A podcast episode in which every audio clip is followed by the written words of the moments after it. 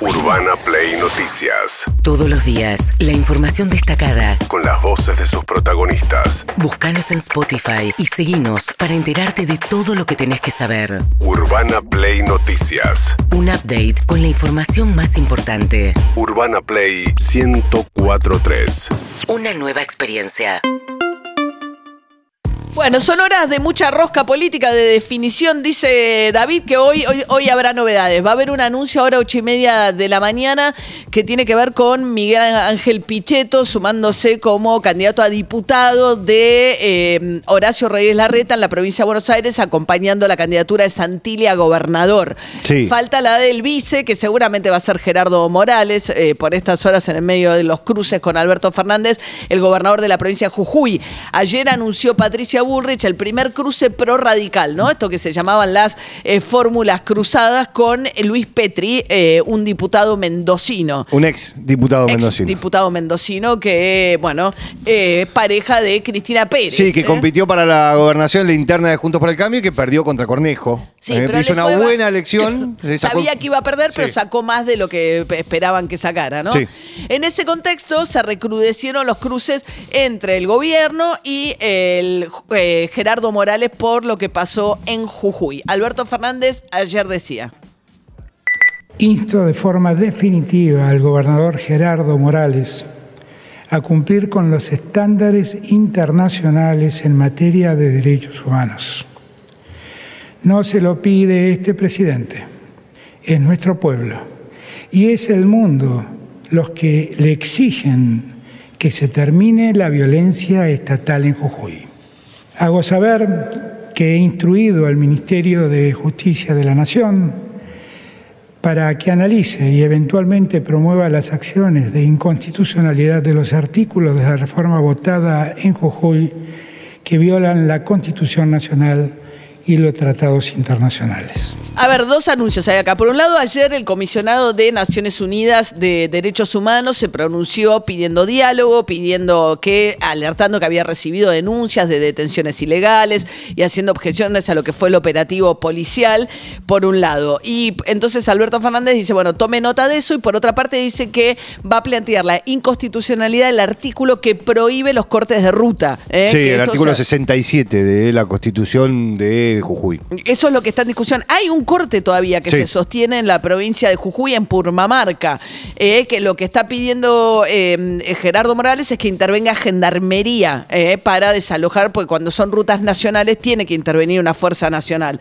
Y entonces ayer le reciclaron una- un, un- Un discurso. un discurso de Cristina Fernández de Kirchner donde ella pedía regular la protesta. Todo el mundo tiene derecho a protestar, pero no cortando las calles impidiendo que la gente vaya a trabajar y no, complicándole la vida al otro. Creo que vamos a tener que legislar sobre una norma de respeto y convivencia urbana donde todo el mundo proteste. Miren, no pretendo que sea como en Estados Unidos, quiero contarles una anécdota muy graciosa. Estando una vez en Nueva York, me fui a ver porque me dijeron hay una manifestación yo quería ver cómo eran las manifestaciones en Estados Unidos. En la vereda hacen como vallas hasta el cordón y la gente va adentro de la valla y protesta adentro de la valla, pero no cortan la calle ni interrumpen. Yo no pretendo tanto, pues ya seríamos el colmo de la civilización y los argentinos somos un poco más desordenados. Pero vamos a tener nosotros que legislar y la justicia fundamentalmente actuar ante estos casos porque no podemos solos Ahí la están aplaudiendo. Esto es la apertura de sesiones ordinarias. Ella era presidenta año 2014. Sí. Bueno, mientras tanto, Aníbal Fernández, hablando de si tiene o no una orden de un juez que le ordene desalojar eh, la ruta 9, que es donde está el corte ahora de comunidades eh, originales en Purmamarca, Jujuy. Las fuerzas federales no pueden intervenir en una provincia sin un armado de un consejo y las, y las particularidades que tiene la ley 24059 de seguridad interior. ¿Aún con orden del juez, ministro, no pueden intervenir? Sí, claro, pero ¿qué juez? Si yo no tengo ninguna orden. Pero- Si en flagrancia se puede actuar sobre el artículo 194, que es el impedimento de poder ¿Y no pasó? circularlo. No somos nosotros, lo que está sucediendo está sucediendo en Jujuy, en una situación en donde la policía de Jujuy es la que está actuando. Nosotros no tenemos nada que hacer ahí. Eso decía Aníbal Fernández. Según Gerardo Morales, el gobernador de Jujuy, eso no es cierto. Hay orden del juez, miente. Hay orden del juez. ¿En qué país vive? ¿Cómo me trata de mentiroso? Pero ya tiene orden del juez para intervenir. Entonces él puede intervenir sin orden judicial, debe intervenir, porque es flagrancia. La gendarmería debe intervenir. Está incumpliendo los deberes de su cargo. Así que espero que actúe rápido porque si no lo voy a demandar. Bueno, en eso están también Gerardo Morales denunciando la intervención de la nación, diciendo que en el ataque a la legislatura había una persona que tomaba lista, que repartía plata, que ah, hubo eh, gente agitada por el gobierno nacional. Ahora miren este intercambio de Horacio Mejía, el jefe de la policía de Jujuy, con eh, Feynman, con Eduardo Feynman. Apareció por allí una camioneta con efectivos de la policía llevándose algún detenido que pertenece a un empresario de la construcción. De la construcción, sí.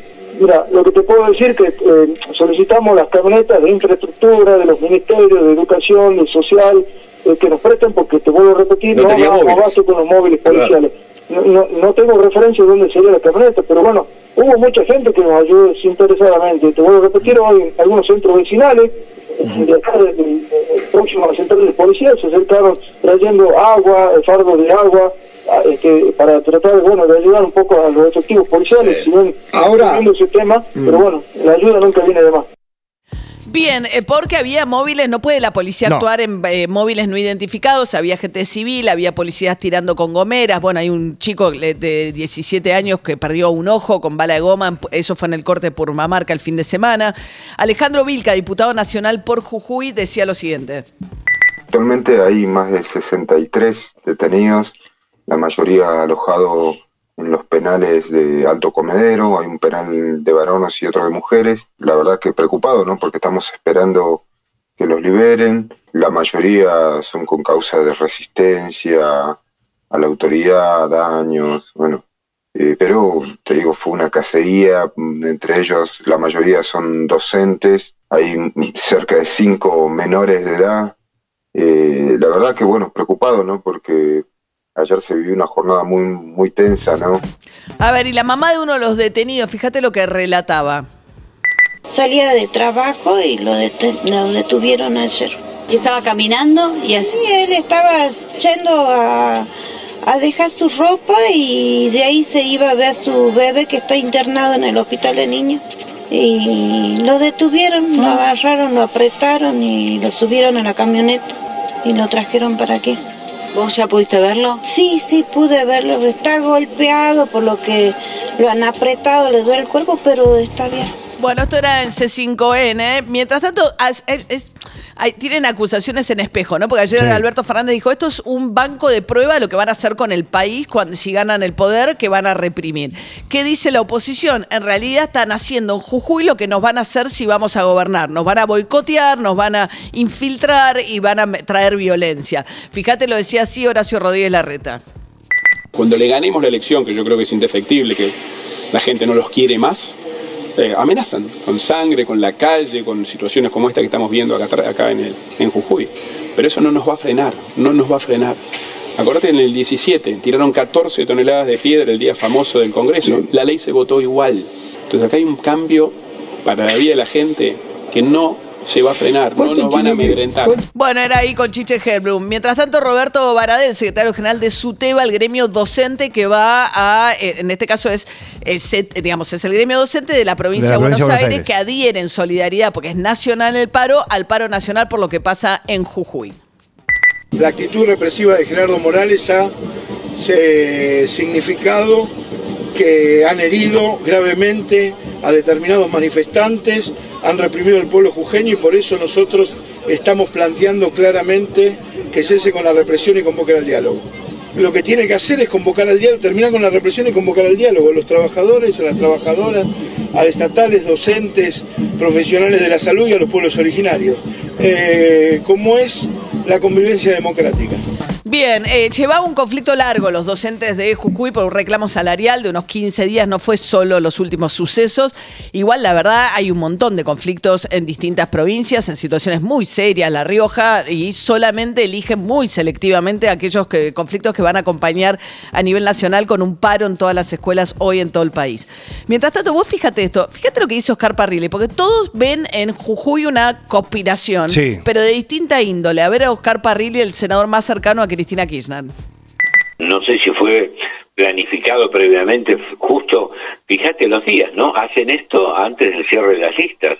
El sábado cierran las listas, ellos van a cerrar sus listas y van a tener su elección interna. Entonces me parece que no hay que descartar precisamente esta situación, sobre todo ellos que todo lo piensan en función de conseguir un voto más un voto menos. No les importa si para ellos tienen que incitar a la violencia, al odio, o como dicen ellos, ¿no? A terminar con el kirchnerismo o terminar con el peronismo. Bueno, ya lo intentaron a lo largo de la historia del año 50 para acá muchas veces y no lo han logrado y vuelven a intentarlo en este momento. Creo que no hay que descartar que esto es una medida claramente de tinta electoral O sea, como que eh, ellos mismos... Morales incentivó esto para subir de alguna para manera. quedar como, como que esto lejos de perjudicarlo en la mirada de Parrilli lo beneficia, entonces Morales lo hace a propósito.